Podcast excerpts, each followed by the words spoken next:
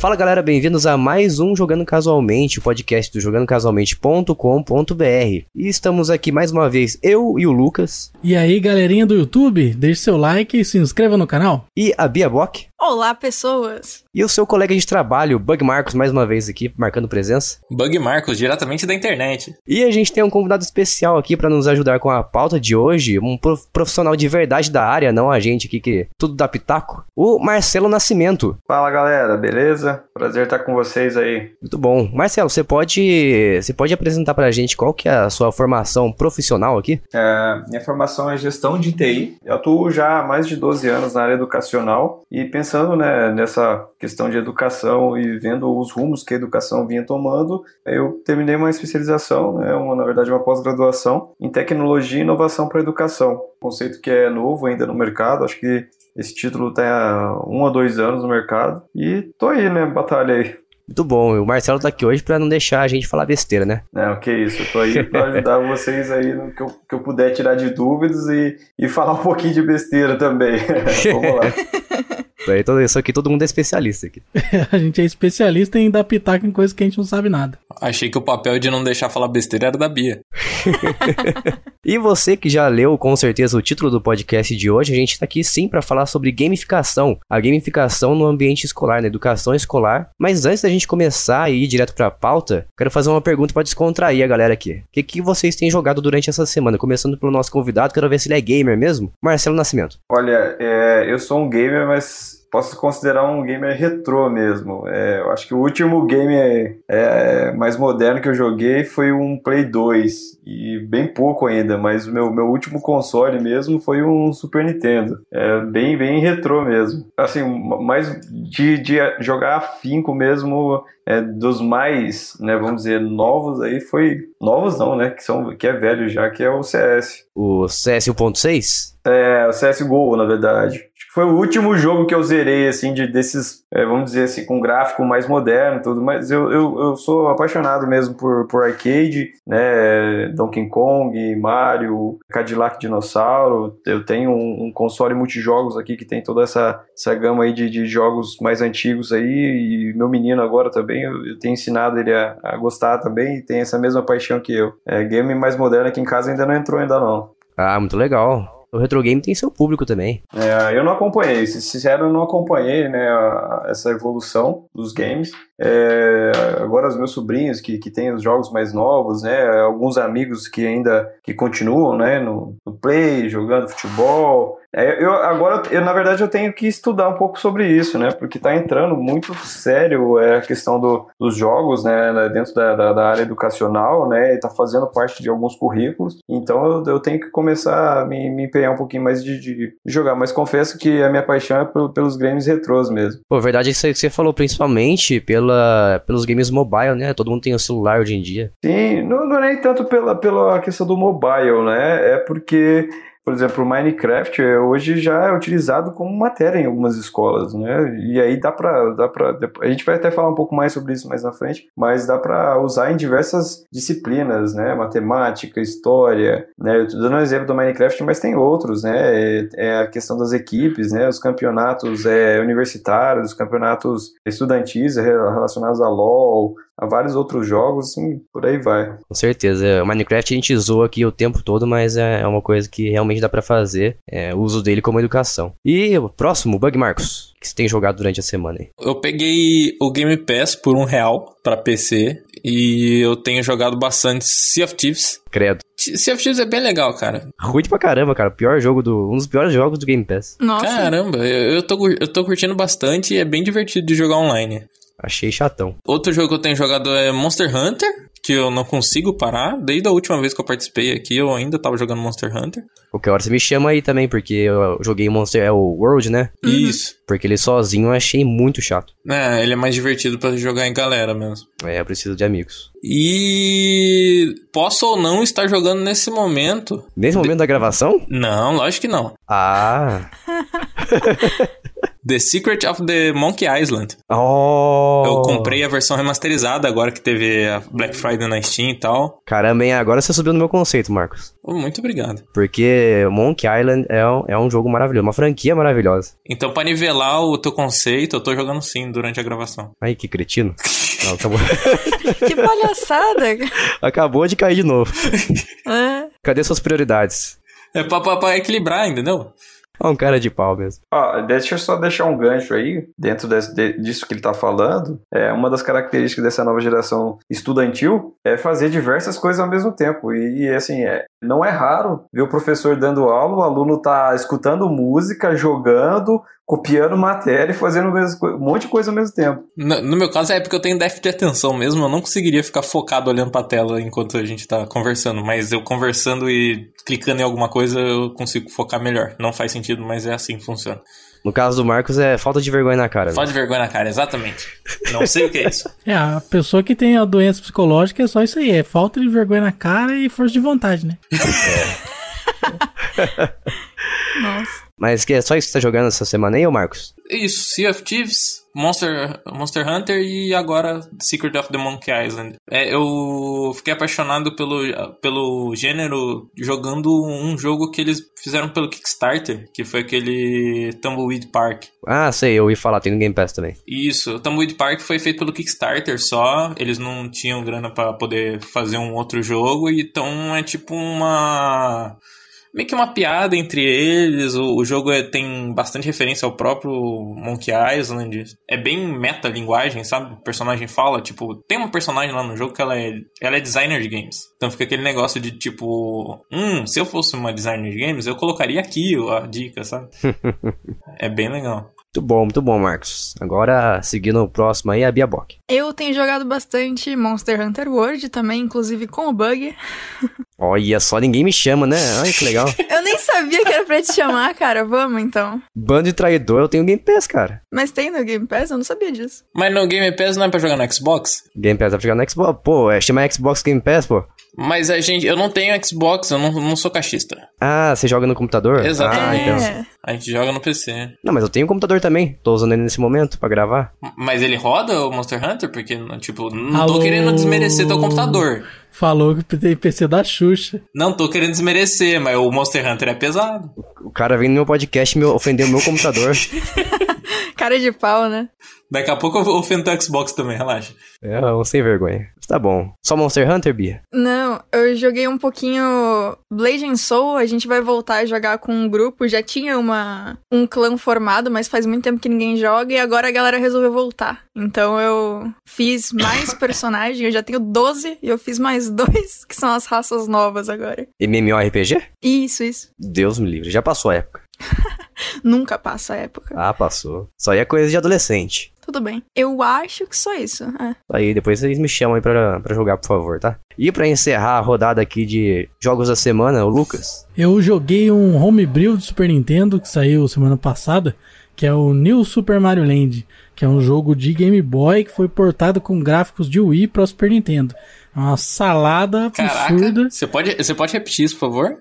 É, é um jogo de Game Boy, que é o Super Mario Land, é, que foi portado, né? O cara fez do zero, é um homebrew, não é um, um hack. Ele foi portado para Super Nintendo com gráficos de Wii. Caraca, que fantástico. Nossa, que mistura. O cara pegou todo, todas as fases, as coisas e tudo mais e portou esse jogo aí. É, de Game Boy, Game Boy mesmo, classiqueira. E ele portou isso daí pra Super Nintendo. E os gráficos é pré-renderizado, né? Estilo é, Donkey Kong, assim, só que com os gráficos de Wii e tal. E o cara mandou muito bem. Ele colocou funcionalidade de jogar igual tem no Wii, mais de uma pessoa ao mesmo tempo na tela. Caramba! Então ele até quatro pessoas dá pra jogar. E é um negócio inédito, né? Porque no, no Mario, inclusive, muita gente tenta fazer ROM hack do Super Mario World, é, colocando mais de um jogador ao mesmo tempo, né? Colocando o Mario e o Luigi junto. E é um negócio que muita gente tenta na cena de ROM hack e ninguém consegue fazer. Porque é muito complicado, é um negócio difícil, né? É, existem várias limitações à programação do jogo e do próprio console. Então, esse homebrew que o cara fez aí tá muito fera. É, não é esperado que tenha atualização, tem alguns bugs, né? Mas não é esperado que atualize, porque o cara não, não pode nem se identificar, né? mano? Se ele se identificar, a Nintendo vai mandar 40 ninjas invadirem a casa dele. Cortar o pescoço dele, então ele não pode se revelar. Mas é um trabalho provavelmente de mais de uma pessoa, porque isso aqui é muito complexo demais. Agora você chamou minha atenção, hein? Eu só tinha eu visto. também aqueles- fiquei curioso. Eu tinha só visto os gráficos, eu achei uma porcaria, mas agora que você falou que o cara conseguiu colocar mais de três jogadores ao mesmo tempo numa home hack de um, um jogo originalmente não de um é só. home hack não, mano. Não é home hack não, é homebrew. Ah, homebrew. Ah, tá. Então não roda no Super Nintendo, por exemplo. Não, roda no Super Nintendo. Só que home hack é diferente de homebrew. Home hack é quando você pega um jogo que já existe e altera as coisas nele. E homebrew é quando você programa uma coisa do zero. Então ele criou um jogo do zero para Super Nintendo. Entendi. Retiro minha ignorância, então. E, cara, é feroz. Existem poucos homebrews para Super Nintendo, né? Pouca gente faz software para Super Nintendo, até por conta da dificuldade da programação, enfim. Tem um monte de, de dificuldade até de, de rodar esse tipo de software, de emular ele no- nos hardwares mais modernos, no computador moderno, né? Então muita coisa mudou de lá pra cá, né? Na arquitetura dos processadores, que dificulta programar para Super Nintendo. Mas esse cara realmente ele foi onde nenhuma Adriana jamais esteve. Ninguém nunca fez isso aí não, cara. Muito bom, hein? Vou depois conferir dar uma chance pra esse negócio aí. Ah, é bem bolado, bem bolado. Vale só pela loucura completa que é a existência disso.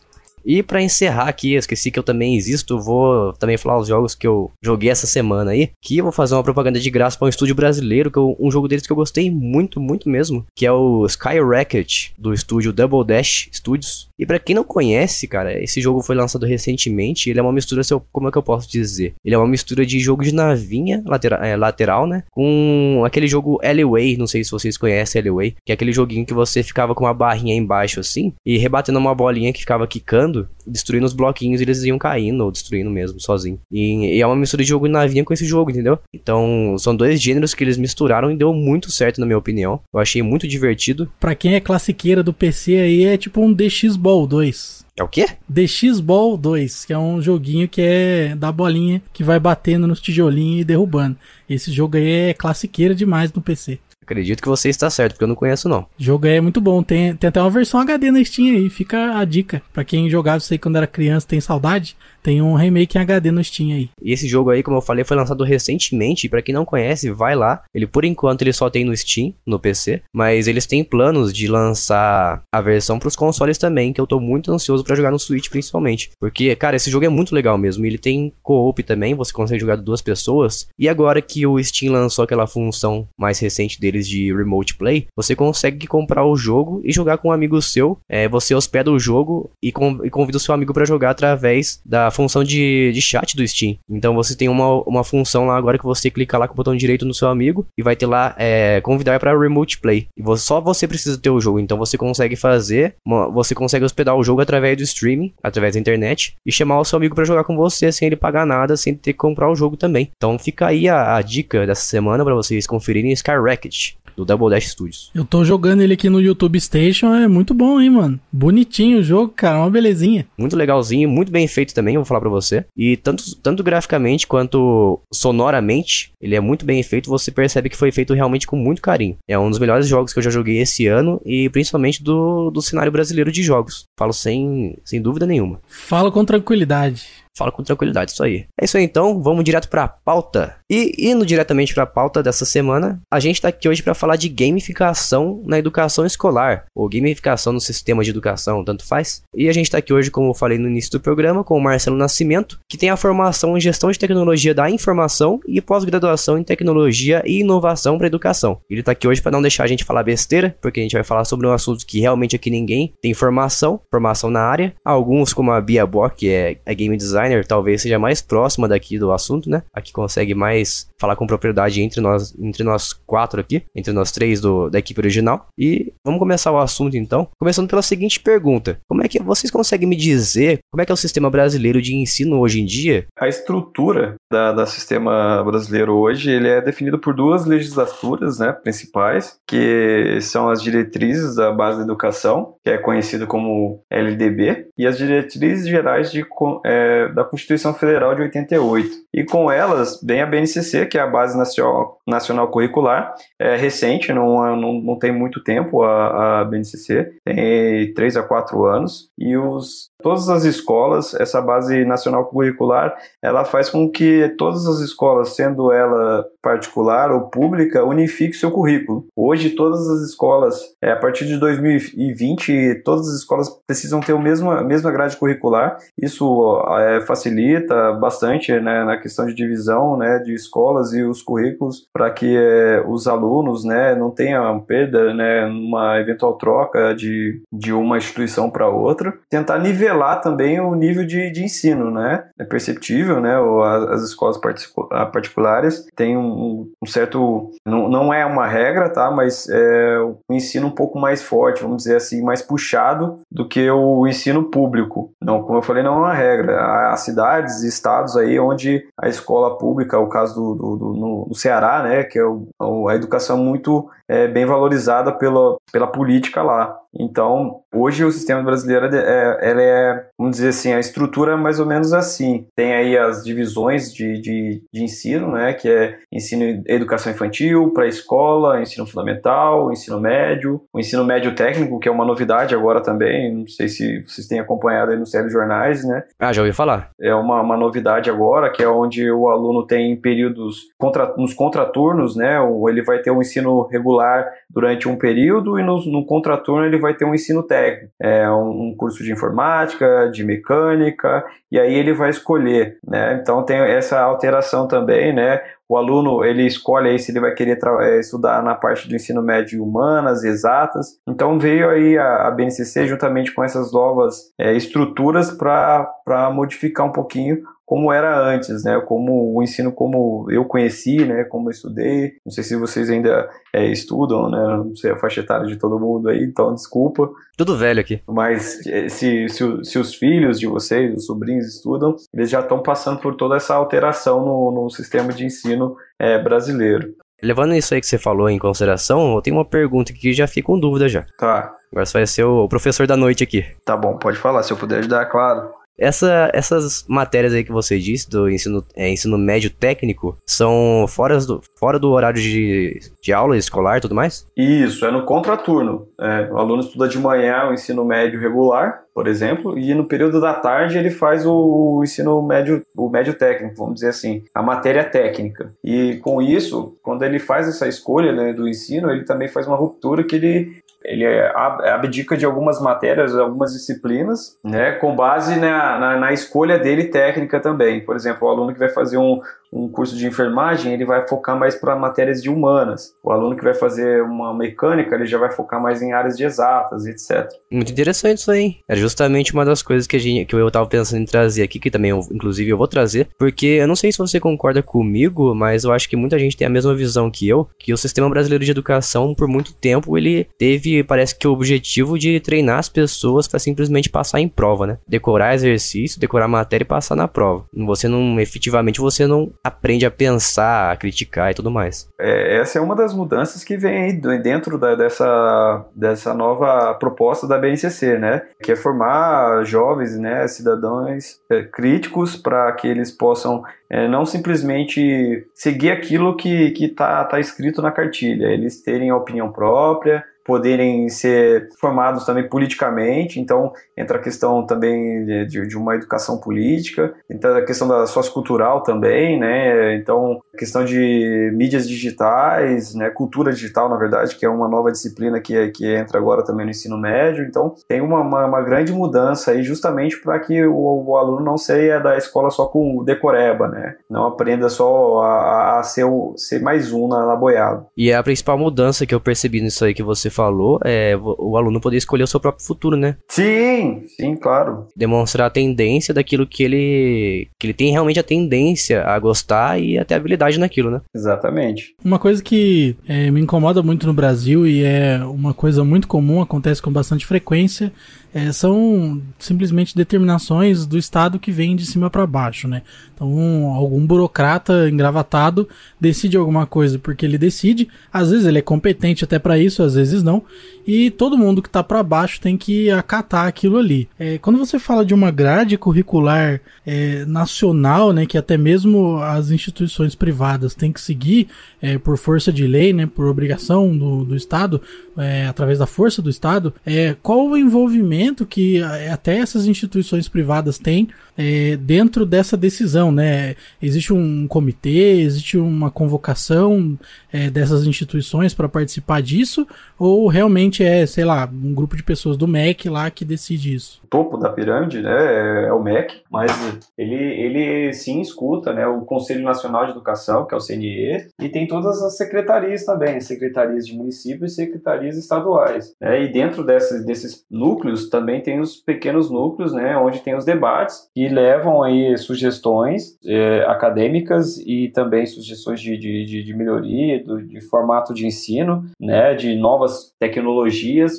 para que essas leis né, sejam alteradas, mas é, todo com um debate da sociedade. Né? Hoje, hoje a gente tem um, uma, uma sociedade bem, vamos dizer, polarizada entre esquerda e direita, e é claro que a educação não ficaria de fora desse debate também. Então, muitas vezes tem um, um debate um pouco mais acalorado, mas, ao meu ver, é, as mudanças que foram feitas e que integraram essa BNCC foram muito benéficas para a educação porém são, resultados que não são resultados imediatos, né? E nós tivemos aí um, um, um, o PISA 2018, que é, o, é uma prova onde mede o nível de ensino em diversos países. O Brasil é de 76 países, 78 países, estava na tá em número 70, eu vou para não errar a palavra aqui, é, da posição. Ele teve um pequeno aumento de desempenho nos últimos 10 anos, que foi das medições passadas. Então, assim, nós né, que trabalhamos com a educação, é, torcemos para que, que as políticas não fiquem nessa polarização entre esquerda e direita e não pensem em, em agradar partido A ou partido B, né, ou uma parte da sociedade, visando eleições futuras e que pensem sim em prol comum, porque parar para pensar, os nossos filhos, né, que, que, que, estarão aí utilizando as leis que são, serão legisladas aí nos próximos anos, né. Não sei se eu respondi a pergunta. é, eu acho que parcialmente, né, a minha preocupação, na verdade, é mais sobre as instituições privadas, né. Ah, não, então, como eu disse, elas fazem parte, sim, das comissões, né, tem os ah, conselhos tá. municipais de educação, então, todas as escolas participam, é aberto para pra, as escolas públicas e para as escolas privadas, elas podem participar sim. Embora o conselho seja municipal, as escolas privadas também participam, é isso? Exatamente, exatamente. E você, ouvinte que estiver ouvindo esse programa nesse momento e estiver um pouco confuso, não se preocupe, porque eu também estou um pouco confuso. Eu também. Esse assunto aí.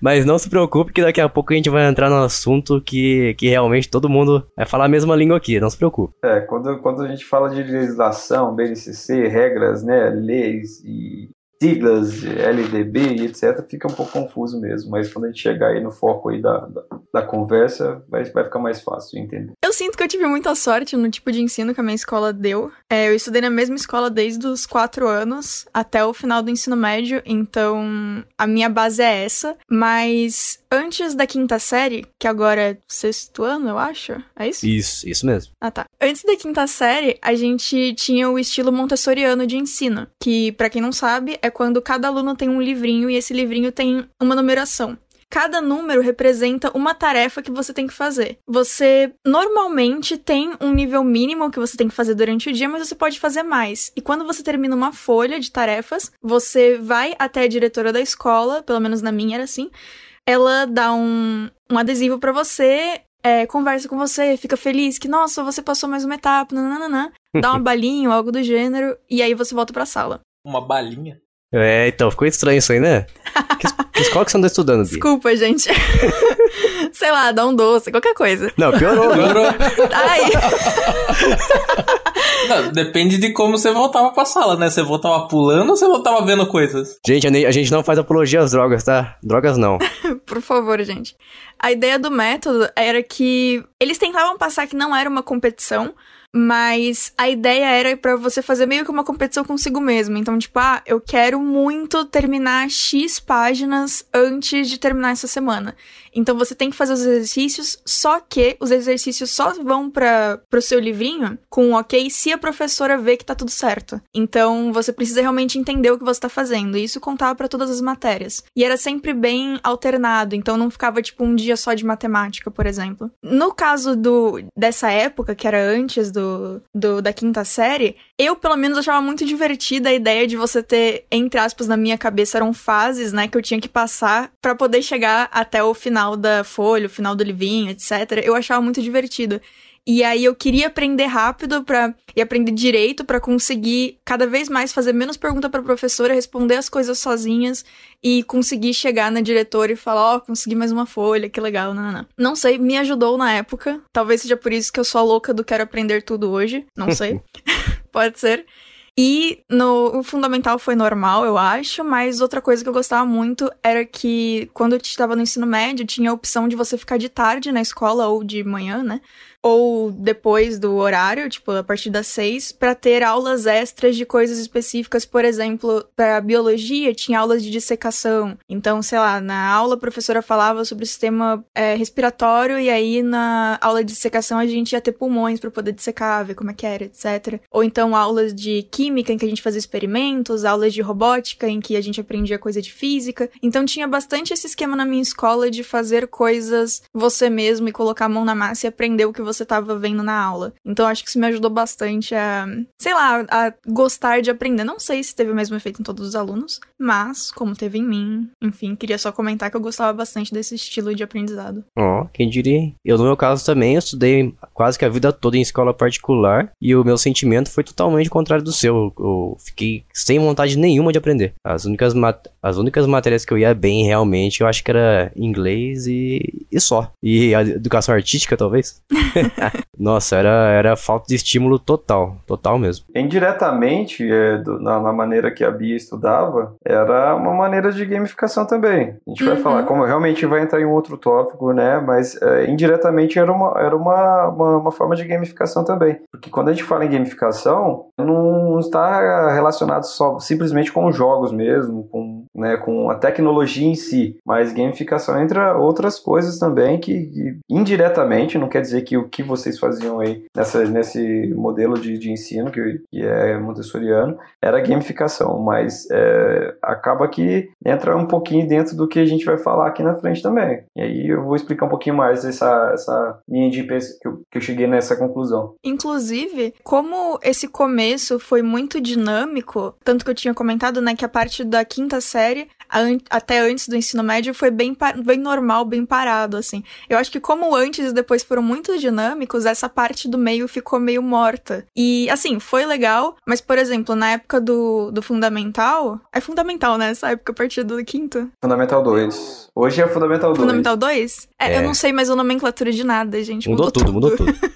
então, na época do Fundamental 2, em que não tinha tanto estímulo nesse sentido de, de coisas mais pro lado de gamificação, mais ou menos, eu fazia coisas na aula para ficar acordado, para eu achar divertido e tal. Eu gostava de aprender, mas assim, por exemplo, eu copiava a matéria com o caderno de ponta cabeça, às vezes, porque aí eu tinha que pensar em mais de uma coisa ao mesmo tempo e tinha que copiar e eu gostava de fazer desenho enquanto eu copiava. Então meu caderno era todo todo desenhado, todo colorido, e chegou uma época em que eu comecei a a copiar a matéria em forma de tirinhas e depois de história em quadrinho. Tanto que os professores sabiam disso, eles sabiam que eu tava desenhando, mas que era coisa da matéria e no fim, antes das provas, às vezes eu emprestava para algum amigo e tal, para eles lerem a matéria dessa forma. E ajudou, porque eu treinava desenho e era um jeito de me divertir durante a aula. E quando foi pro ensino médio, tinha essas coisas de tarde e tal, aí deu uma diminuída porque não era mais tão necessário assim ter alguma coisa a mais. Se fosse na minha escola, você ia começar a desenhar no caderno, você ia tomar um tapão na orelha. Os professores não gostavam que desenhassem, mas aí quando eles chegavam perto, e aí depois quando eles descobriram que era isso mesmo, eles deixaram, e aí às vezes até eles pegavam para ver como é que eu tinha feito e tal. Pra quem não sabe, a Bia hoje em dia, além de game design, ela também é desenhista, hein? E eu estou me sentindo humilhado aqui também, porque eu desenhava na, na sala de aula, mas não fui pra frente. Poxa. Eu ia comentar isso, né? Onde eu estudava, também tinha os desenhistas de carteira aí, mas os desenhos não eram muito, muito legais, eram alguns proibidões aí, vamos dizer ah. assim. eu não fazia essas coisas. Eu, eu era desenhos fofos mesmo. Imagino que as pessoas, esses desenhos aí, faziam com que as pessoas não quisessem sentar na carteira. Muitas vezes. Na minha sala tinha isso aí.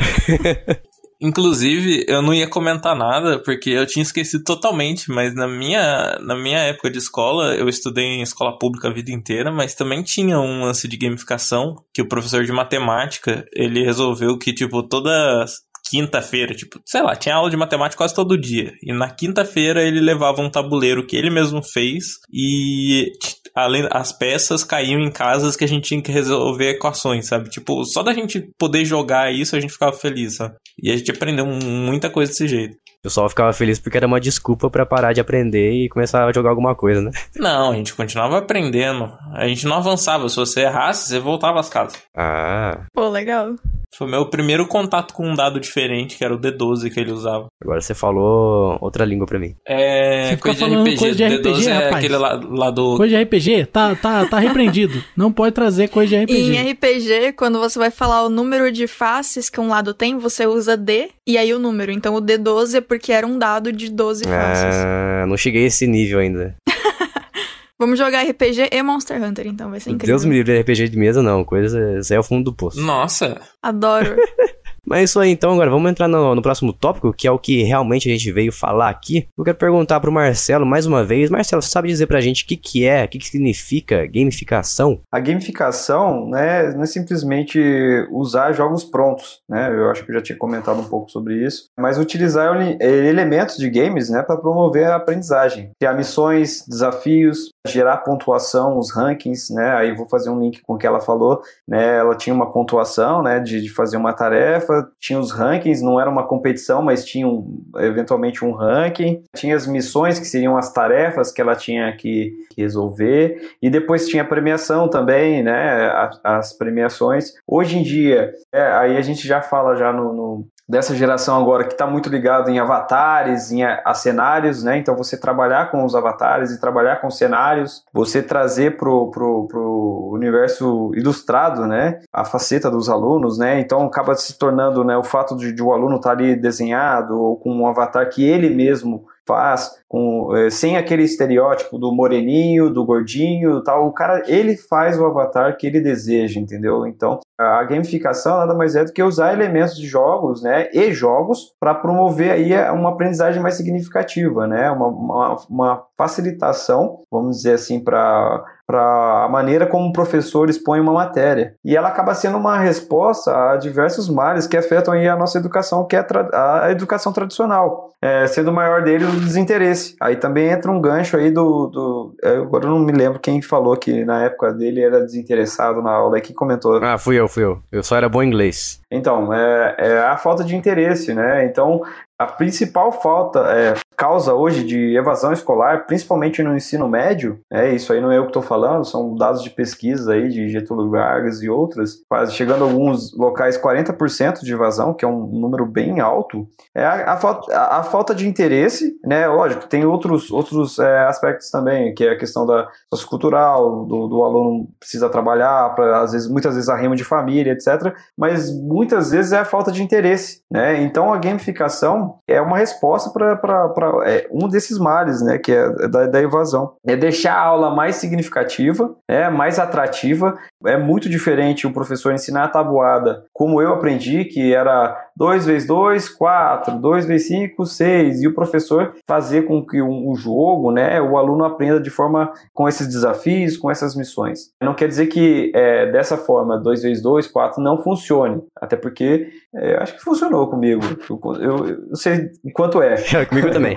Mas é, é, é, uma geração, é uma geração diferente. Para você conseguir segurar a, atenção desses alunos hoje, você tem que trabalhar com esses elementos, que é o, o dia a dia deles, né? É a realidade, é a geração que, que já tá, já acorda, já muitas vezes já tira o celular debaixo do travesseiro, né? Já, vai, vai tomar o café, escovar o dente, tá mexendo com com, com um tablet, com um celular, se observarem porta de escola aí, escolas eu digo desde educação infantil mesmo, não é nem, tô- a gente falou do ensino médio, mas eu falo de educação infantil, é, de como um todo, o aluno chega com o tablet ali no, no, no encosto de cabeça, já, então é o professor falar com a mesma linguagem que os alunos falam. Tem os desafios para que isso aconteça de forma, vamos dizer, no professor trabalhar com isso, né, que é o professor se atualizar também, Porque o professor ainda é de uma geração um pouco mais para trás. Tem os professores mais novos, que têm uma facilidade para trabalhar com esses novos elementos né, da gamificação, mas ainda nós temos muitos professores ainda que, que de certa forma, ficam acomodados. Outros locais não têm uma formação específica mesmo. A BNCC entra é, bem forte com, com essa questão de uso de tecnologia para a educação, né? É, como é, uma obrigatoriedade, alguns, alguns requisitos e alguns usos de tecnologia, umas, uma matéria específica, no caso de cultura digital, para que os alunos saibam utilizar redes sociais, né? a, própria é, mídia é, digital como um todo. Só para resumir, gamificação veio para auxiliar mesmo o professor no dia a dia, né? Ele não vem, não vem para substituir a matéria tradicional. É, se caso alguém tiver alguma dúvida de livros, é o livro vai acabar? Provavelmente o livro não vai acabar, cara. O papel, eu acredito que acabar, zerar, eu acho que difícil. É, vai diminuir, né? Vai diminuir, de fato vai diminuir. Mas o professor, ele está mudando também como o professor é visto dentro de sala de aula. Aquele professor que é a pessoa, autoridade máxima, que a opinião dele é aquela que vale. O professor vai ser um mediador entre os, entre os alunos ali. Né? Então ele vai ter essa troca de experiência. Muitas vezes o professor vai ter que ser humilde o suficiente para entender que o aluno, que é de uma geração diferente que é dele, que tem uma pegada mais tecnológica, muitas vezes vai saber um pouco mais que ele nessa questão de tecnologia e tem a troca, vai ter essa, sempre essa troca. Vai ter que se adaptar, né, pô? Exatamente, vai ter que se adaptar, vai se adaptar. É, eu sempre nas minhas formações com professores, nas minhas palestras com os professores, é, eu digo para eles: o professor nunca vai ser substituído por tecnologia, mas ele vai ser substituído por um professor que sabe usar tecnologia. Isso é de fato vai acontecer. Com certeza. E eu tenho uma coisa muito simples para comentar que eu acho que eu, felizmente, eu nasci na geração certa, acredito eu, porque se eu tivesse a idade dos adolescentes hoje em dia, do ensino médio e tudo mais, se eu tivesse na escola ainda, eu tenho certeza de que eu teria muita dificuldade para prestar atenção na aula, porque o celular tira muito a nossa atenção e eu não ia conseguir me disciplinar na sala de aula, certeza disso. Eu já vejo pro outro ponto, eu acho que se eu tivesse nascido nessa geração agora, é, eu acho que eu teria me empenhado em, mais para na, na parte de educação, porque não é que seja fácil, mas hoje eles têm vários atalhos que a gente não tinha antes. Eu falo da minha geração, a minha geração, eu, eu eu comecei a estudar, eu tinha que ir na biblioteca, reservar o livro para pegar o livro, fazer um trabalho, eu tinha que copiar no, na folha de almaço, né, para passar, e copiava folhas e folhas de almaço. Quanto mais matéria copiada tinha, valia mais, o, o como se aquilo eu tivesse aprendendo só no, no, copiar, entendeu? E hoje já não é assim. Então eu acho que é, é uma geração que, que tem meios que facilitam, né? Que dão atalhos, não facilitam, dão atalhos para aprender. Né? A gamificação é uma delas. Ah, sim, concordo bastante. Eu, nossa, se vocês soubessem o motivo pelo qual eu. Minha mãe deixou no ensino médio, né? Ela deixou eu escolher entre duas escolas para me matricular. E eu escolhi justamente, olha, olha a besteira que eu fiz. Eu escolhi ju justamente a escola que me ofereceu ter aula com lousa digital. Na verdade, não era lousa,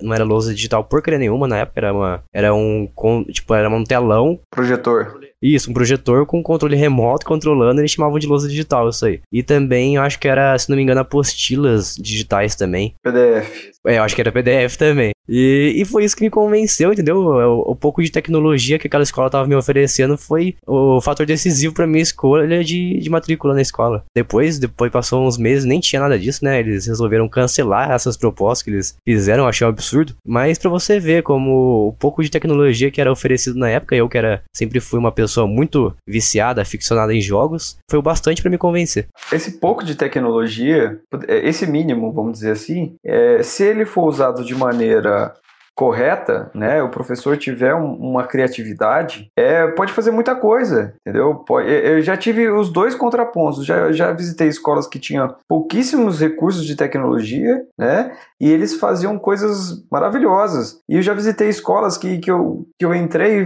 e falei, meu Deus, cara, que laboratório é esse de multimídia, assim, sabe? Com com lousa digital, com touch, touch, é, touchscreen, onde o professor passa o dedo e resolve, todo é, aquele carrinho com iPads, com com aqueles carrinhos onde o aluno coloca, né, carrega o iPad, com computadores, né, de última geração, com monitores enormes, assim, que poderiam...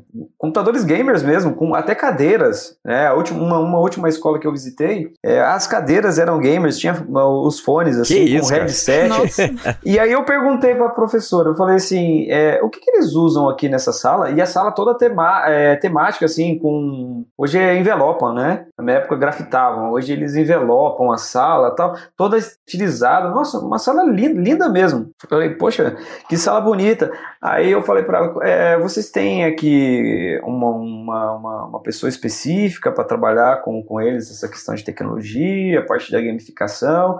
E aí ela falou assim: ah, tem uma, uma professora que ela é responsável pela, pela, pela informática, e aí também um- uma coisa, não sei se vocês sabem, mas hoje já entra um profissional novo dentro de- da escola, que é o coordenador de TE, de Tecnologia Educacional. Nunca ouvi falar isso aí. É mais uma da- da- da- das profissões aí que, junto com essa, essa modernização no, no educação, Fica a dica aí, hein? é um professor, é um coordenador de tecnologia. Ele vai estar gerindo tudo que é relacionado à tecnologia, vai trazer novas tecnologias para a escola, vai saber utilizar e aproveitar mais a- as tecnologias que a escola tem. Então, como eu disse, se tem esse profissional que possa fazer todo esse levantamento, ter criatividade, ele pode pegar um PDF e fazer coisas maravilhosas com PDF, com, com projetor, não simplesmente levar os alunos para assistir um filme, por exemplo. Ah, era muito normal isso aí. Como é o caso dessas escolas, é, a professora falou que, a, a diretora falou para mim que uma vez por semana, ou uma vez a cada 15 dias, eles levavam os alunos para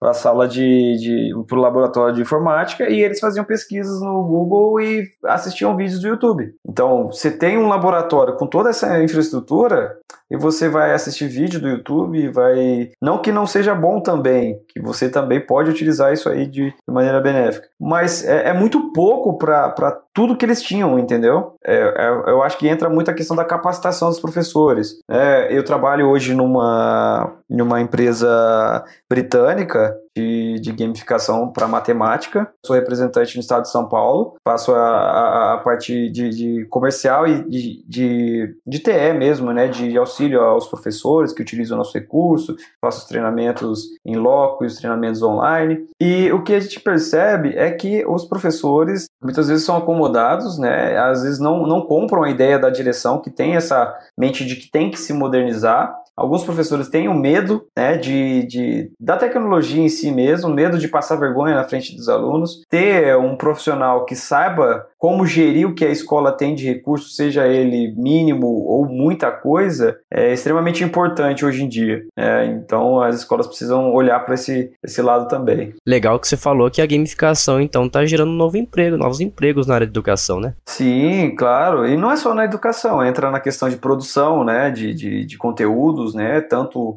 é, é, conteúdos eu digo na parte de conteúdo educacional, mas aí também entra na questão da produção, que aí entra o campo da Bia, que é de designer, dos games, dos jogos. É, hoje é muito forte as escolas que começam já a trabalhar com lógicas de programação já nas séries iniciais, já, já isso não é incomum você encontrar. Então você vê é, alunos do primeiro, segundo ano é, já fazendo, é, trabalhando com recursos, né, como Scratch, de, de, de, de lógica de programação. Então, eu acho que é uma tendência, e é, tendência não é nacional, é tendência mundial. E, como eu falei, os professores que não estiverem adequados, eles vão começar a ficar um pouquinho para trás no mercado de trabalho. Concordo muito. Pro bem ou pro mal. Uma cena muito comum quando eu estudava era a professora que não sabe ligar nem o equipamento de, de multimídia, né?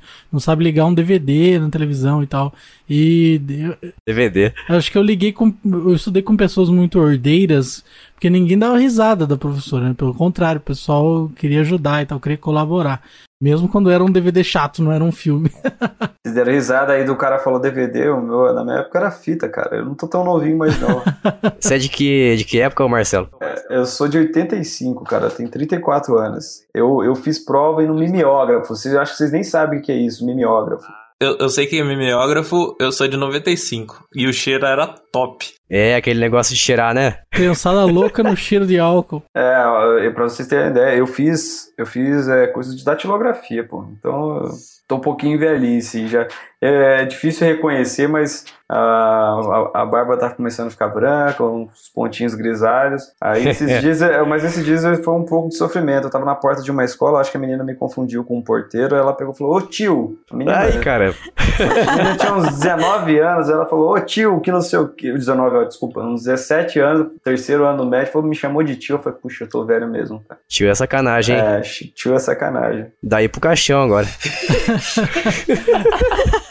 é direto já, né?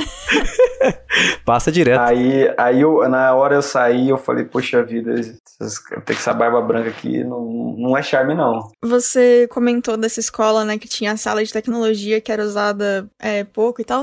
Na minha escola tinha uma sala de informática que tinha uma pessoa específica que cuidava de lá. E a gente tinha aula, se eu não me engano, uma vez por semana também. E eu lembro, pra você ter uma ideia, eu não lembro o que a gente fazia lá sem ser na época em que era. Eu não sei se existe ainda, mas tinha um negócio chamado GeoGIS. Na época era. Eu acho que era alguma coisa do Google, eu não lembro. Eu tentei achar aqui, mas eu não achei nada sobre. Eu só lembro disso que era o GeoGIS e eu tenho algum material dele. Mas era uma, uma ideia que eles tinham de colocar em algumas escolas do país um sistema para as crianças aprenderem a mexer no Google Maps ou coisas do gênero e entender localização de mapa e etc.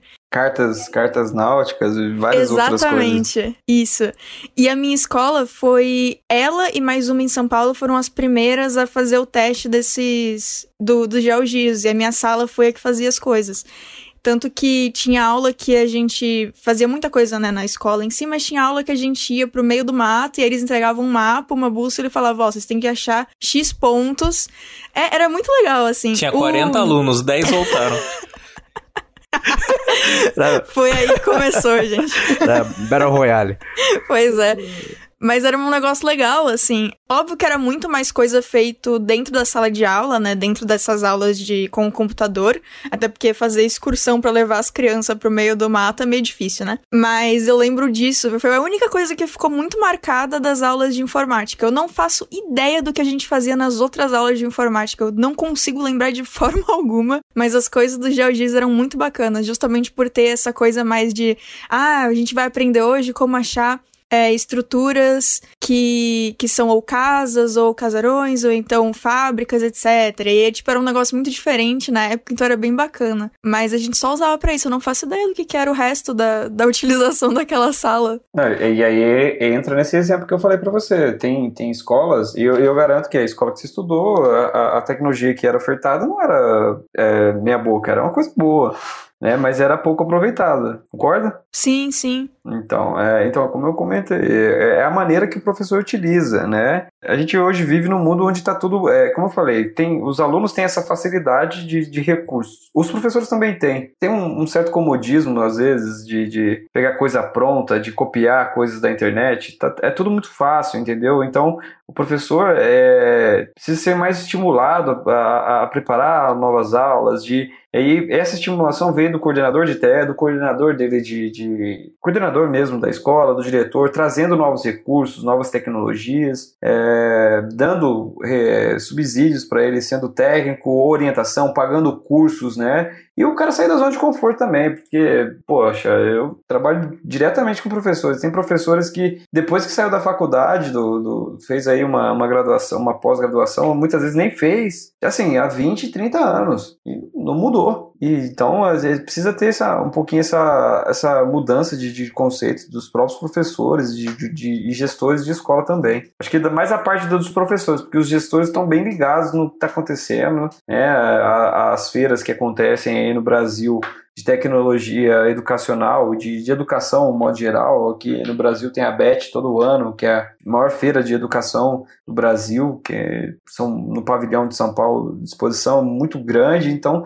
vamos dizer assim que 70 a 80% da feira é tecnologia. Se não é para dentro da sala de aula, é para tecnologia que, é, ali na entrada da escola, catraca, é, aplicativos. Os, os diretores de escolas, eles estão ligados que eles têm que atualizar, porque se ele não atualizar, o concorrente vai atualizar vai perder aluno. Isso da escola particular. É. E a escola pública, como tem um currículo que agora é, é nacional e é, comum para todos, o que tem relacionado à tecnologia, eles, né, na medida do possível de cada região, de cada município, conforme suas realidades, que também é uma dificuldade, né? Vamos falar assim, aqui no Brasil, pior dificuldade de tecnologia é a internet. Isso aí para nós que, que não somos alunos mais, mas para salas de aula também. Imagina aquelas ocas, né, aquelas regiões onde é uma escola rural ainda, ter acesso à internet e ter acesso a, a, todos esses conteúdos. Ainda tem um pouco dessas limitações também, mas, como eu falei, todos os professores, os gestores, os coordenadores têm que estar antenados para o que está vindo de tecnologia, o que é de novo. Deixa eu só comentar, eu pesquisei agora junto, eu achei as coisas do GeoGIS, tá? É só que tem que colocar junto, eu coloquei separado. Mas é, realmente é GeoGIS, né? É software para mapeamento e para estudo de exatamente do que você falou, você completou ali no, na hora que eu tava falando, mas existe, tá tudo bem. Ainda existe. Eu tava boiando, tava achando quando você começou a falar disso, achei que tinha alguma eu coisa. Eu achei que ela falando do GeoGuessr, aquele não. joguinho que tem de mapa. Eu não sei. eu não sei porque na minha mente tinha ligação com o Google Maps. Eu não sei se é porque era parecido o estilo de software. Eu nem sei se é esse software que a gente usava mesmo, ou se teve alguma atualização, ou se era outro com o mesmo nome. Mas eu lembro só disso que era muito legal e era divertido, mas como eu disse, é a única coisa que eu lembro do, das aulas em, no computador. Então, pra ver como faz a diferença, né? Quando é um negócio diferente, assim, a, a criança lembra, né? É, pra você ver, ó, ficou marcado na mente. É, então. Eu gostaria de comentar que eu e a Bia, a gente também trabalha diretamente com professores e a gente faz boa parte do, do da parte visual de uma apostila de curso pré-vestibular. E a gente vê bastante a diferença entre os professores que estão querendo mudar e acrescentar na tecnologia, sabe? Porque, tipo, tem professor que manda pra gente, tipo, link direto do YouTube, falando de, da videoaula, coisas assim que eu fiquei surpreso quando eu comecei a fazer a apostila, era que, sei lá, tipo, na hora de indicação que tem, tem uma área lá de indicações dos professores, tinha tipo assim, ah, tem um documentário muito bom lá no Netflix pra vocês assistir. Caramba. Eu fiquei, caramba, realmente, é... Moderninho isso, hein? É bem legal. Mas é, é bem isso mesmo que ele falou, tipo, o professor que tenta pegar a se adequar à modernidade, assim, ele tem um destaque bem maior. É, pô, só tem a ganhar, né? Tanto pra instituição de ensino quanto pro próprio professor mesmo. Exato. Ele, ele procurar se atualizar e tudo mais, né? E é muito legal a gente ver essa diferença, que às vezes tem um professor que, tipo, ele sabe que o aluno tem o Netflix, que ele mexe muito no YouTube, que ele vai gostar de uma, uma aula 3D, e aí ele se interessa em fazer isso de forma que o aluno aprenda gostando do que ele tá fazendo. E é muito legal quando isso acontece, quando o professor chega lá e fala, tipo, ah, eu quero muito fazer uma aula 3D e aí explica como ele quer, nananã. E o motivo ser esse de eu quero que o aluno entenda, sabe? Usando alguma coisa que não seja desenhar na lousa ou ah, sim. Enfim, sabe? Alguma é, coisa. Com certeza. Vai tornar a aula mais, mais atraente, contextualizada. Né? Exatamente. Né? Produtiva para os alunos, né? Porque ficar falando, por exemplo, eu, na época eu estudava Fórmula de Bhaskara. Poxa, eu nunca aprendi isso, cara. Agora você pega um jogo que, que ensina a Fórmula de Bhaskara, você põe lá a fórmula e o, e o jogo, putz, muda toda. o jeito que você olha para aquilo, entendeu? Ele desconfigura totalmente aquilo, aquela aquele, vou usar uma palavra que, que é muito é um ranço da, da, daquela, daquela aquela disciplina, daquela matéria específica. Conheço muito bem isso. Olha aí a diferença. Eu fazia aquele esquema de história em quadrinho e me divertia na aula. Eu lembro até hoje Bhaskara, eu nunca mais usei, já faz uns 10 anos que eu não uso esse treco, Então, cara. você fazia desenhos, né? Imagina esse desenho virar um desenho animado ou, ou uma gamificação, né? Aí, ó. Nada mais é do que, que isso, a gamificação. Ela vai, vai tornar a, a aula muito mais... É, o, o, aluno vai olhar por outro, por outro ponto, né? Como eu falei no início, o professor, ele não é aquela figura onde ele impera mais, fala assim, olha, é isso aqui, ponto. Ele vai ser um mediador, ele vai falar, olha, se pode, pode ser é, explicado, é explicado dessa maneira, e falar, olha, mas tem esse vídeo aqui, né, que, que vai mais a, a fundo, né, ou tem esse jogo, né, tem essa apostila, né, um livro digital, um PDF, um QR Code ali onde o aluno pode ver alguma coisa mais, é, mais bem elaborada. Então, é, eu acho que, é mais ou menos nessa linha aí. Nas apostilas que a gente faz, assim, profissionalmente, eu e a Bia, a gente tem QR Code e tal, a gente tem aplicativo que tem a leitura desses QR Codes, então facilita tanto para o aluno quanto para a gente que faz o negócio físico, né? Então, às vezes a gente ocupa bem menos espaço colocando um QR Code com uma matéria a mais do que escrevendo ela toda, né? E é bem bacana porque o, o estilo de aplicativo que eles têm, além disso, serve para ter um contato da escola com os pais e com os alunos, para deixar, sei lá, precisa colocar material extra. O professor viu que os alunos fizeram a apostila inteira daquele, daquele mês, mas ainda precisa de mais coisa. Aí ele pode deixar online para os alunos poderem pegar se eles quiserem testar as coisas, sei lá. O aluno X tá querendo muito passar em matemática, mas ele acha que ele precisa de mais coisa do que o resto dos alunos. E aí deixa lá uma lista de exercício para esse aluno, para ele poder ter acesso mais rápido em casa. Assim, é, esse cursinho, no caso, ele não deixa usar o celular dentro da sala de aula, só nesses momentos específicos de, ah, vai ter aula de VR, vai ter aula de, sei lá, você vai fazer estudo, então pode ver os QR Codes da apostila e tal. Mas é, eu acho legal, é bacana ver que, que eles estão usando a tecnologia a favor deles, né? Ou a escola podia comprar aquele aparelho que, que bloqueia sinal de celular, né? Já era, mata o mal pela raiz. Igual o presídio. Tem um. É isso aí mesmo. Igual o presídio, cara. O presídio não funciona muito um... bem, não. É, não é, sei se em presídio funciona. Não foi preso pra saber, né? Não, pô, mas às vezes recebe aquelas telefonemas, ô, oh, prendi tua filha aqui, sequestrei ela. É. Ó, é, posso dar minha opinião sobre isso? Sobre, Pode, sobre o presídio ou... Não, sobre o presídio ah. não. Sobre presídio, vai lá, vai lá. A última vez que eu estive no presídio, eu usava o celular normal, não tive dificuldade.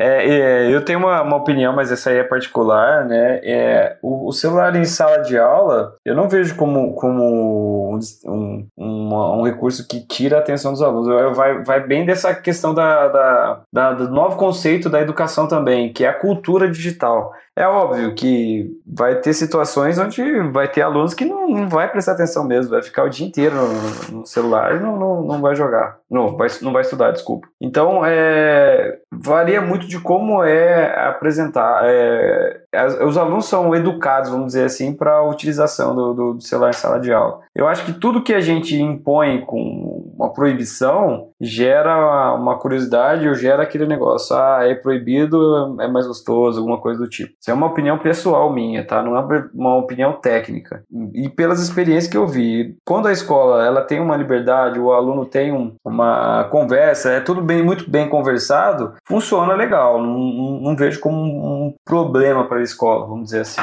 Mas uma, uma, um aplicativo aqui bem moderno que eu queria trazer aqui para no, nossa conversa, que eu acho muito interessante, que é o. Tenho certeza que todo mundo conhece o Duolingo, que ele é um aplicativo muito legal, é, que inclusive ele junta bastante a gamificação com o fator social, né? Porque ele tem a, como se fosse uma comunidade, você consegue ter seus amigos e tudo mais, e meio que acompanhar o progresso dos seus amigos. É, é o quanto que eles estão progredindo no, no, aprendizado deles da língua que eles escolheram e tudo mais, né? Então é, é muito divertido você usar a gamificação nas coisas mais simples que tem, né? Né? E juntar o fator social junto para estimular a pessoa a aprender. Eu acho que se tivesse um aplicativo como se fosse o Duolingo, por exemplo, nas escolas, pelo menos na minha época, eu penso assim, né? Ou até nos dias de hoje mesmo, é um aplicativo que tivesse o fator social, uma comunidade, grupos dentro do aplicativo onde tivessem grupos de estudos, as pessoas pudessem conversar, trocar informação, uma central única de compartilhamento de informação da escola, eu acho que seria bem mais interessante aprender, aprender em grupo e tudo mais, e até mesmo é uma coisa que eu sofri muito no ensino médio, que eu eu, não, eu tinha muita dúvida em aula de química, por exemplo. E eu não conseguia fazer muitas perguntas na aula de química, porque eu lembro até hoje que eu, eu tava muito confuso numa aula de química que a professora tava ensinando uma matéria, e eu tava boiando completamente. E eu tava ficando preocupado, porque o, ano, o final do ano tava chegando e tudo mais. Então eu resolvi começar a levar, levar um pouco mais a sério, né? Por mais que eu não gostasse de química, eu comecei, eu resolvi a começar a fazer o máximo de perguntas possível para aprender a matéria. E na hora que eu comecei a fazer muita pergunta, as pessoas começaram a intervir, os, alunos, os outros alunos começaram a intervir na, na, minha pergunta, falando pra professora que eu tava fazendo graça, entendeu? Então daí a professora acabou cedendo a, a pressão que os outros alunos estavam fazendo e, e, começou a me ignorar na sala de aula. Daí por muito tempo eu parei de fazer perguntas na sala de aula justamente por isso, porque era uma coisa muito expositiva. Eu acho que se tivesse esse tipo de aplicativo ou esse tipo de coisa menos expositiva, né, uma coisa mais particular entre aluno e outro aluno, aluno e professor, eu acho que seria uma, uma coisa bastante inovadora pra gente conseguir aprender e ter estímulo. É, na verdade é que, como, como falei, são, uh, é esse profissional que, que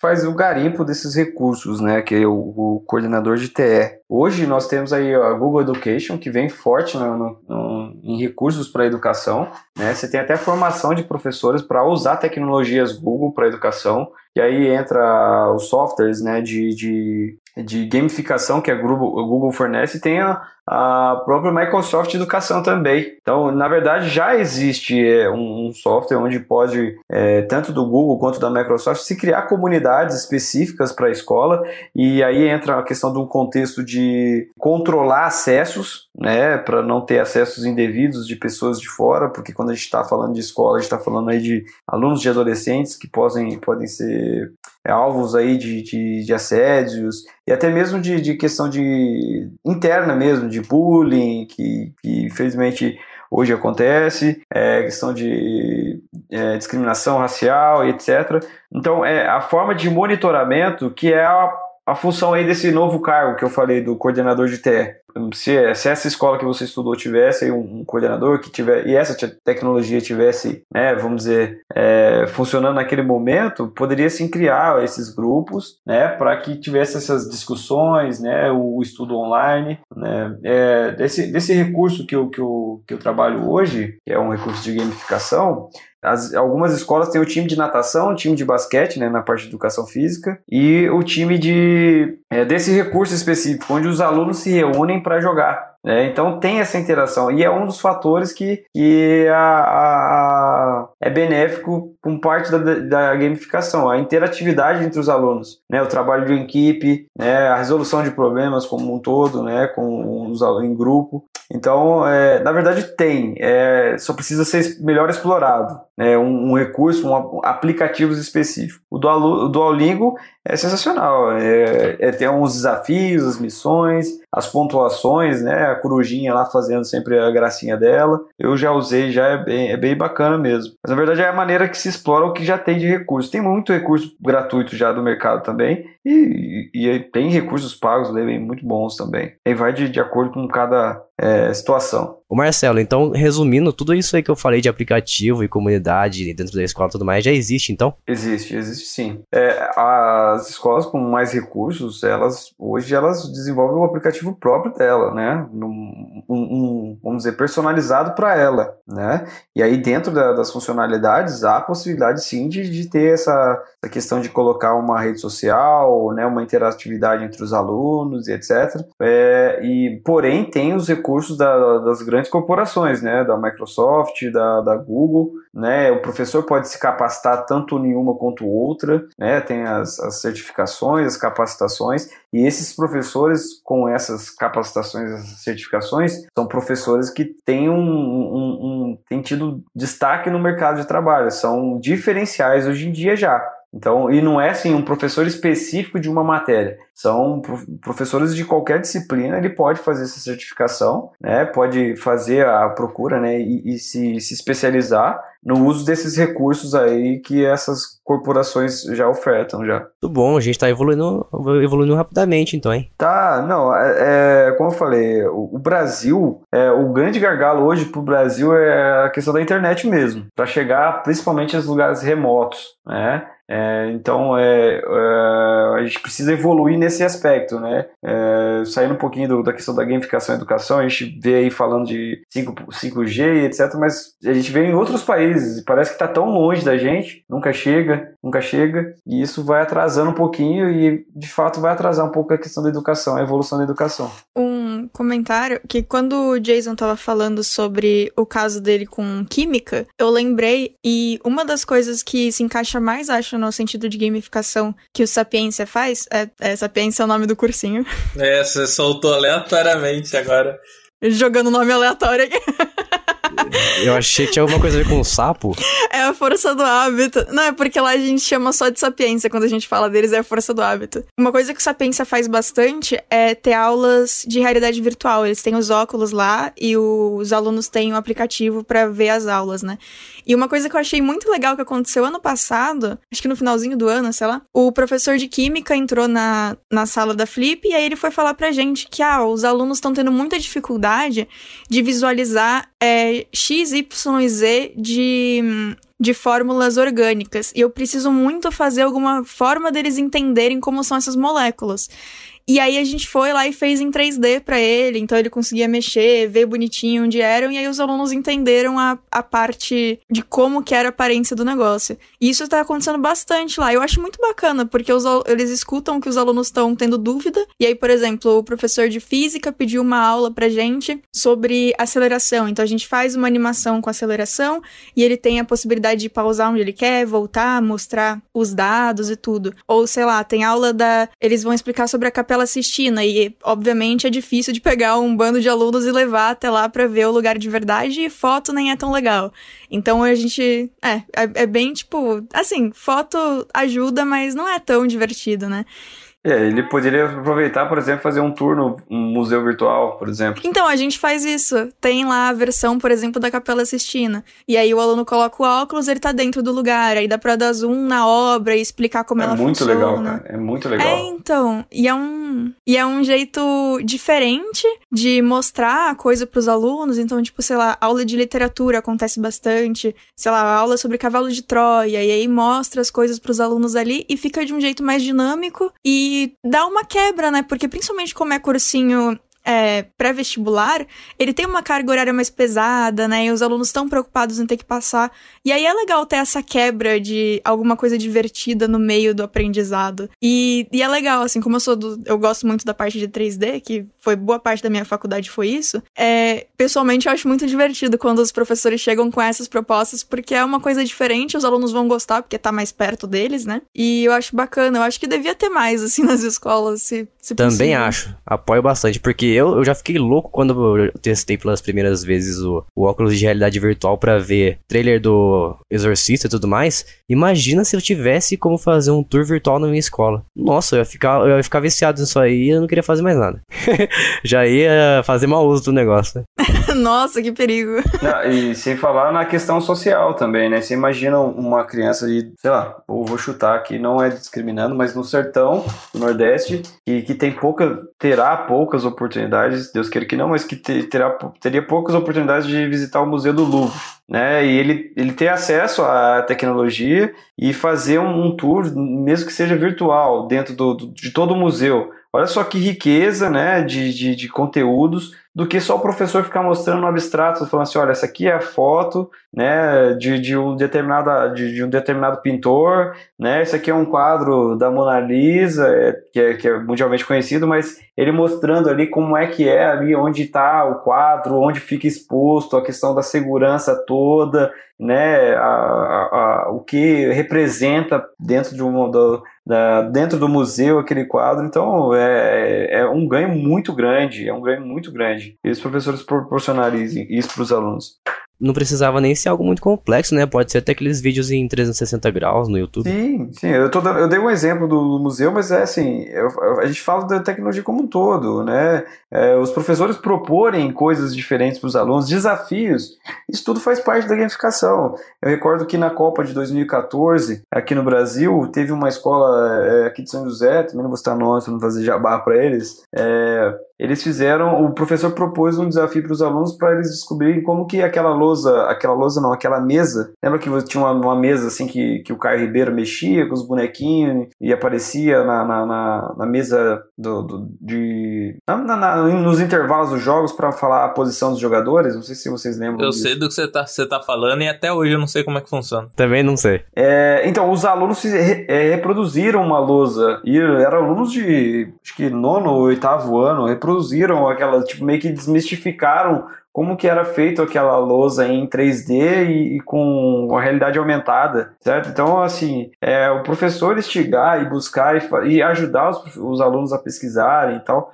é, eu acho que torna a aula muito mais interessante. E uma coisa que eu acho muito legal que eles fazem é justamente de pegar matérias que não são tão visuais assim, tipo física, que normalmente é só informações e números no papel, ou então é, química, matemática, e traduzir isso de uma forma visual pro aluno que, que não está acostumado ou não está conseguindo ler o problema, ler a explicação e entender, ou não está conseguindo visualizar na lousa porque é 2D, né?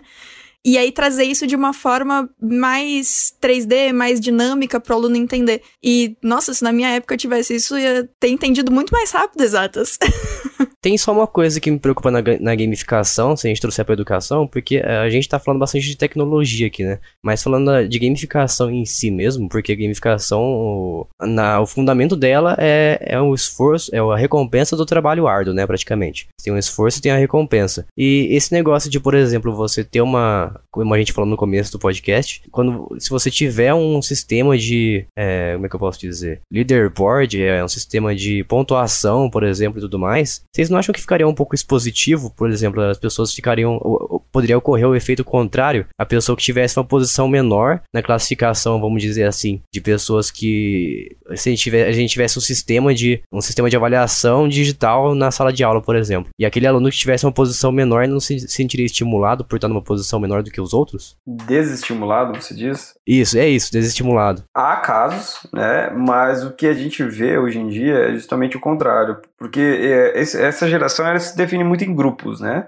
É, tem um grupinho A, um grupinho B, e quando o aluno ele vê que ele não faz parte de um determinado grupo, né, ou de uma pontuação, uma posição no ranking, ele busca. Há casos de alunos que são alunos problemas, né, que são alunos que. aqueles alunos que fazem bagunça mesmo na sala de aula, não é problema que tem dificuldade, é alunos bagunceiros. Quando eles não se veem em um ranking, ou não participam de uma competição porque eles não têm uma determinada pontuação para estar tá participando desse ranking, né, de, um, de um, uma competição de robótica, de uma competição, é, eles é, acabam se frustrando, e, é, alguns se frustrando, né, e, e, sim a parte de desmotivação, mas na maioria das vezes os alunos eles começam a buscar o porquê que eles não estão fazendo parte desse grupo, né, e aí entra a questão dele buscar aquilo que lhe falta, que é o, o determinado, a determinada disciplina que ele está estudando, né, e aí sim, se tiver um recurso de tecnologia atrelado a isso, ele vai estudar aquele, usando aquele recurso de tecnologia. Isso acontece. E pode fazer até ligação naquilo mesmo que você estava falando no começo também, né? Sobre o, o ensino técnico no ensino, na escola de ensino médio. Exatamente. Você pega, utiliza esse recurso, essa, essas pesquisas, vamos dizer assim, através do aplicativo para identificar onde o aluno tem a, o ponto forte dele, é, onde ele tem o, o, estímulo maior, em que tipo de matéria, para conseguir direcionar ele para a profissão futura, né? Exatamente. Exatamente. O que acontecia muito é que os alunos terminavam o ensino médio e aí sim começaram, começavam a pesquisar o que queria fazer no mercado de trabalho. E aí, sim, sim. isso aí gerou aquela geração neném, né, que fala agora, que nem estuda nem trabalha. Né? Aquele, aquele... pra mim isso é novo. é, aquela geração que nem estuda nem trabalha. Então gerava aquele ato de mercado de trabalho, etc. Então saía do ensino médio não tinha um direcionamento. Né? Então a ideia do, do dessas diretrizes do, do, do, da educação, né, do MEC, vamos dizer, é que o aluno tenha pelo menos um discernimento, ele já sai do mercado de trabalho é, para o mercado de trabalho né, algumas vezes já empregado de, de determinados cursos, não empregado, mas com direcionamento para o mercado de trabalho e já com uma noção de que vai fazer no ensino superior. É que ele saia pelo menos com estágio, né? Porque é possível conseguir estágio fazendo ensino técnico, né? Ah, sim. Não, o próprio emprego mesmo. É em caso, há casos que é, o aluno ele tá, vai, pode fazer o ensino médio, né, e médio técnico, e ele pode ser sim empregado como estagiário, mas também pode ser, é, é, como fala, uma uma efetivação de uma, de uma determinada vaga após o término, tranquilamente. É, inclusive, eu tenho um exemplo prático disso de quando você tem rankings e usa essa parte da, de gamificação no, no ensino, porque na minha faculdade tinha um professor, ele dava aula da parte de ilustração, tanto de perspectiva quanto de criação de personagem, etc. E ele tinha desenvolvido um sistema chamado Thunder Challenge. Era, não era uma coisa da faculdade, era uma coisa da aula dele. Inclusive, abraço, Rick Trolla, saudade das tuas aulas. E funcionava assim: vamos supor, é, a gente tinha um projeto X e aí a gente ia entregar aquela semana um trabalho e você tinha X possibilidades para escolher. Então você ia fazer uma arte ou do Batman ou do Watchmen. Aí você fazia do jeito que ele queria, entregava o trabalho, dependendo da sua nota, isso era é, convertido em pontos no ranking do Thunder Challenge. Então, por exemplo, eu comecei no, no Kirby, que era primeira, o primeiro nível, e aí eu tirei um 10 no primeiro trabalho, então eu subi pro segundo nível, que era Batman. Só referências, hein? é porque é que eu não lembro a ordem direito, mas tinha realmente esses... O Trolla não é esses... aquele professor que odiava o Kirby? Por isso que Exatamente. era o primeiro nível. O Troll é maravilhoso. então por isso que o Kirby era o ranking mais baixo. Era então. o ranking mais baixo, exatamente. Ah, explicado. e aí você. Vamos supor que eu subi pro ranking do Batman. Eu acho que o Batman tava mais pro final, mas eu vou deixar o Batman aqui agora porque eu não lembro mais o, os outros, enfim. E aí agora eu tô no ranking Batman e ele vai dar o segundo trabalho, que é pra semana que vem. As pessoas que estão no ranking do Kirby, eles têm a opção de fazer, por exemplo, do Avatar Last Airbender, ou então de, sei lá, Planeta do Tesouro, ou de Boku no Hero. e aí eu tô num nível acima, então eu vou ter mais opções para escolher para fazer o meu trabalho, ou então eu vou poder fazer alguma coisa a mais, ou enfim, você vai ganhando entre aspas regalias de coisas que você pode abrir o seu leque para entregar um trabalho de outro outra franquia ou usando outras materiais, enfim. E ele tinha muito essa coisa de você entrega o desenho para ele, mas tem que ter uma história por trás, o porquê você fez as decisões que você fez, colocar os concepts. Ele não queria saber muito como que era o produto final, assim. Apesar de, obviamente, isso contar bastante, já que era aula de ilustração, né? Mas isso era bem bacana. E você tinha vontade de tirar notas altas para subir no Thunder Challenge e conseguir ter mais opções, conseguir fazer personagens que você gosta de outro, que se você tá num ranking mais baixo, talvez você não consiga. Tipo, ah, eu quero muito fazer o próximo trabalho de Star Wars, mas eu só vou conseguir se eu tiver no ranking 3, então eu vou me esforçar bastante nesse trabalho, sabe? E aí a nota vinha junto, né? Porque era a mesma coisa, tecnicamente. Óbvio que não funciona para todos os alunos, mas pessoalmente eu me diverti bastante com isso e, obviamente, tinha uma pontuação no final, quando você chegava no último nível do Thunder Challenge. Eu não lembro o que era. Eu não sei se ele fazia um desenho que você escolhesse ou se alguma coisa, o aluno fazia algum desenho, eu não lembro mas tinha sempre essa, essa coisa de quero chegar no, no último nível e tal, e era bem bacana, assim. Só faz, fazendo um gancho com isso que você falou aí, uma coisa bem meio besta, né, que eu vou falar aqui, mas é, a gente consegue perceber que a gamificação tá em vários momentos da nossa vida, né, por mais que a gente não, não preste muita atenção. Por exemplo, eu faço natação, e no mês, se não me engano, retrasado, ou três meses atrás, entrou uma professora nova de natação lá na, na, no lugar onde eu faço natação, e ela mudou a forma da gente, de ela passar a a, a, série, vamos dizer assim, a série pra gente fazer os nados, né? Porque antigamente eu faço natação lá desde 2013 e eu nunca tinha parado para pensar nisso aí que ela fez. Porque a gente sempre tinha que perguntar pro professor qual que era o próximo exercício que a gente tinha que fazer. E às vezes ele, ele normalmente ele insistia em deixar numa lousa todos os, exer os exercícios listados. Só que eu e muitas pessoas lá na, na aula de natação somos, somos míopes. E a gente não enxerga a lousa, entendeu? A gente toda hora tinha que. E, e não dá pra nadar de óculos, né? Também não dá. É, dá, dá, mas é horrível, né? Deve ser uma porcaria.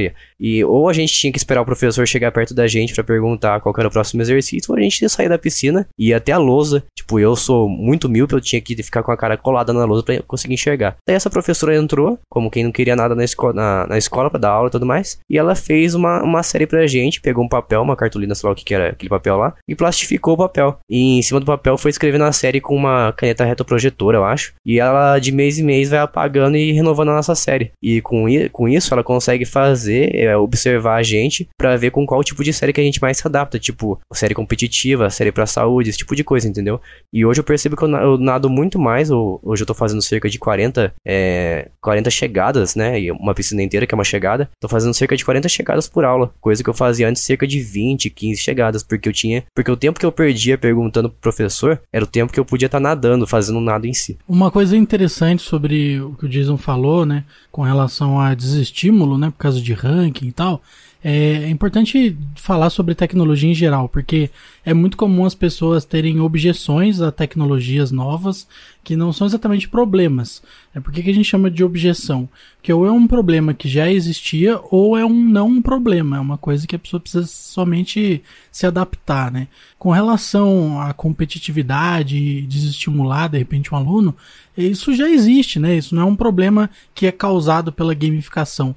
Os alunos já é, competem entre si, já existe nota, desde que o mundo é mundo existe, ainda que algumas escolas utilizem é, sistemas diferenciados, né? Não é de um de 0 a 10 e tal, às vezes tem letras e tudo mais, mas existe nota e existe competição entre os alunos e talvez os últimos, as pessoas que tirarem nota ruim, vão ficar desestimulados. Então, é um problema que já existia antes da tecnologia. A tecnologia é esperado que ela não cause problemas, mas ela também não tem a responsabilidade de resolver todos eles. Então, é comum os usuários terem não problemas, mas objeções.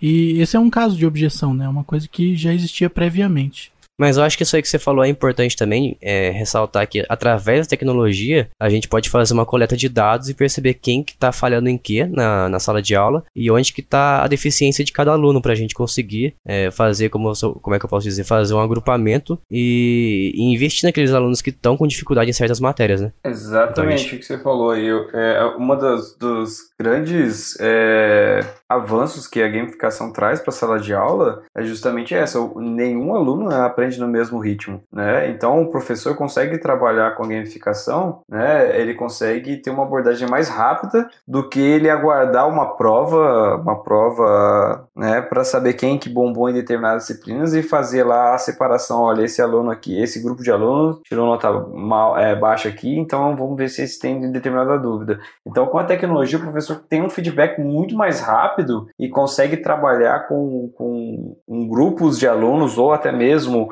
com alunos de, individuais de forma mais eficaz, né? E a gente fala somente de alunos, a gente pode é, não só dos alunos, é, vamos dizer, alunos que não, é, não têm nenhum tipo de dificuldade, como os alunos que também têm algumas dificuldades, né? Com alunos de, de inclusão, por exemplo. Então a tecnologia facilita também para o dia a dia do professor, para alunos que têm, por exemplo, é, autismo, alunos que têm déficit visual, é, com alunos com problem, é, problemas motoros, é, motor, motor né, de, de, de locomoção, de, de, de movimentação. Então, o professor também, é, a tecnologia facilita bastante nisso, né? E é, eu falo tecnologia, mas a, a gamificação como um todo, né? A gente está sempre falando diretamente na tecnologia, às vezes parece que foge do foco de gamificação, mas é que a tecnologia, né, que está sendo empregada, empregada ali na, naquela gamificação. Então, é, ajuda bastante o professor nesse ponto também. E assim também, por exemplo, é, a minha mãe ela é professora, quer dizer, agora ela está aposentada, mas ela deu aula muito tempo na prefeitura para crianças de, do, é, de 3 3, 4 anos. É, às vezes 5 e 6, mas enfim. E eu via, na época, obviamente, não tinha, né, isso de. A gamificação não tava grande, não tava aparecendo e tal, mas na época ela fazia muitos trabalhos em casa por conta própria, é, tudo bem colorido, tudo bem diferente para poder levar para as crianças para ensinar para elas coisas diferentes de formas divertidas. E ajudava muito ela, tanto que é, até hoje ela tem um. Os alunos dela têm carinhos muito grandes para ela porque eles aprenderam muita coisa junto com ela. E assim, hoje em dia, que tem a possibilidade de usar a tecnologia, junto com. Como é que é o nome do, dos técnicos que você falou, Marcelo? É. O do, do profissional que, que gerencia isso, isso aí. É, é, coordenador de, te, de tecnologia educacional. É, então, porque na época não tinha, né? Mas agora que tem esses novos técnicos, é muito legal que tragam isso para as escolas de fato e que as escolas abracem, porque com certeza os alunos vão se beneficiar e vão gostar, porque é uma coisa diferente. E é, espero que não seja diferente daqui a um tempo, né? Só então, muito bom. Acho que a gente conseguiu conversar bastante, né, sobre esse assunto. Acho que ficou muito bom, gostei bastante, muito prazer. Fiquei muito feliz de ter a presença do Marcelo aqui, agregou bastante para nossa nossa conversa de hoje. E fica à vontade, Marcelo, se tiver algum projeto que você queira divulgar aí, suas redes sociais, onde que o pessoal consegue encontrar mais sobre o seu trabalho, pode ficar à vontade. Então, é, é falando de, desse trabalho que eu tra de tecnologia educacional, eu, eu, trabalho, como eu falei, numa empresa britânica. É, você pode mencionar aqui o nome? Fica, por mim, pode, fica tranquilo. É uma empresa britânica chamada Manga High. É uma plataforma de ensino adaptativo para matemática. Né? Ela, ela faz bastante da, disso que a gente conversou hoje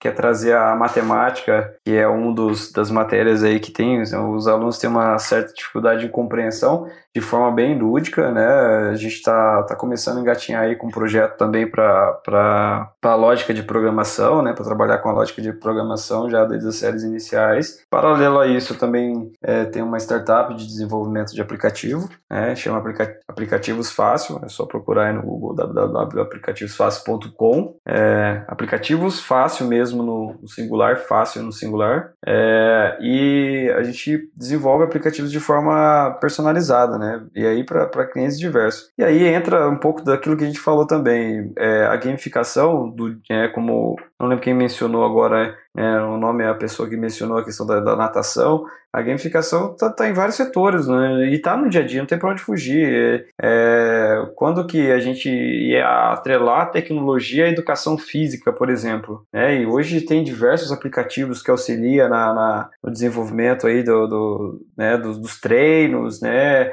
É, a questão- Smartwatches, né? Exatamente, os, os- o, né, o- a tecnologia vestível que fala, né, os smartwatch, as pulseiras, né, os fones, etc.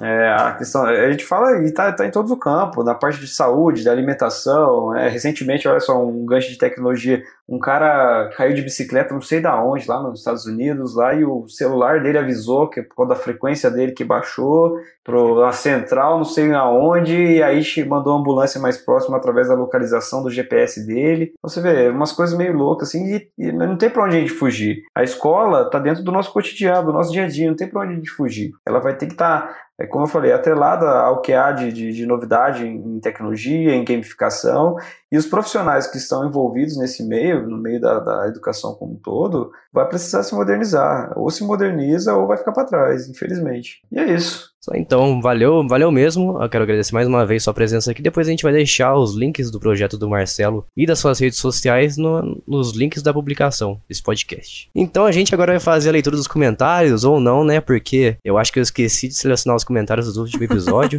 Ah, muito bom, Jason. Desculpa aí, pessoal, que mandou os come- seu comentário. Infelizmente não foi dessa vez. Fica pra próxima aí. Perdão mesmo. Eu dei, dei bola fora. Mas a gente quer, eu quero comentar uma coisa muito importante também, que a gente tá com um sorteio muito especial no Twitter. E qual que é o sorteio, Lucas? Fala aí pra gente. Ah, Jason, a gente tá sorteando um Celeste para o Nintendo Switch. Só aí aquele grande jogo brasileiro que todo mundo gosta pra caramba. Celestão da massa. A gente vai fazer o sorteio do jogo Celeste para Nintendo Switch. Se você quiser participar, dá uma olhada lá no nosso Twitter, a gente vai estar publicando lá as regrinhas para você seguir e participar do sorteio. O sorteio vai acontecer no próximo podcast principal nosso, lembrando que a cada 15 dias nossos podcasts vão alternando. Então daqui a 15 dias você vai ouvir o, resultado do sorteio nosso lá do Twitter do Celeste. É isso aí então, fica de olho lá no nosso Twitter e a gente vai estar sorteando no próximo podcast Celeste para Nintendo Switch. Boa sorte a todos. E, e Bia, se você não quiser que nosso podcast morra, o que, que você faz? Você pode nos apoiar no jogandocasualmente.com.br barra PicPay. Isso aí, não que se você deixar de apoiar a gente, a gente vai parar de fazer podcast, porque a gente não faz por dinheiro, né? Por enquanto não, né? A gente faz pra ficar famoso mesmo.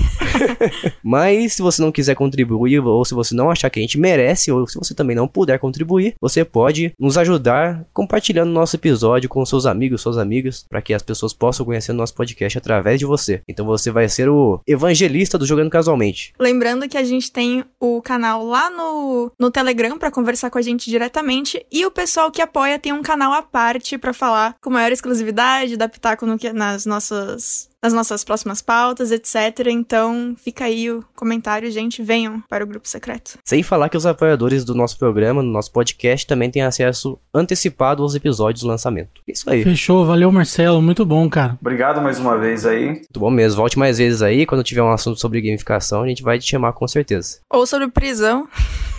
Desculpa. Ou sobre a prisão, né? Ficou, a gente tem que falar Ah, sobre prisão em algum verdade. momento agora. É, você vai falar sobre presídio também. a gente chama você. A gente joga aquele joguinho de prisão lá, o. Como é que é o nome, Bug? Prison Não, Architect. é... Não, dos, como dos é? escapists, sei lá. 2. Tá no Game Pass. Isso, a gente joga isso aí, pronto. Se eu não me engano, tem crossplay, dá pra jogar com o Xbox e o PC, hein? Ah, interessante. É isso aí, então. A gente vai ficando por aqui. Até o próximo episódio. Valeu! Grande abraço, pessoal. Me sigam no Twitter.